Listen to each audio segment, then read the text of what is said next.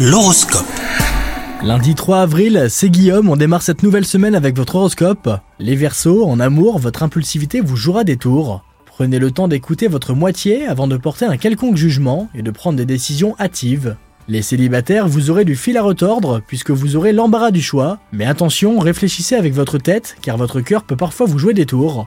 Au travail, vous serez tiraillé de partout, on vous sollicitera pour différents projets, votre expertise et votre savoir-faire seront très demandés, Enfin, côté santé, vous profiterez de cette période pour tester de nouvelles méthodes et procédés pour avoir une meilleure qualité de vie. Passez un bon lundi les Verseaux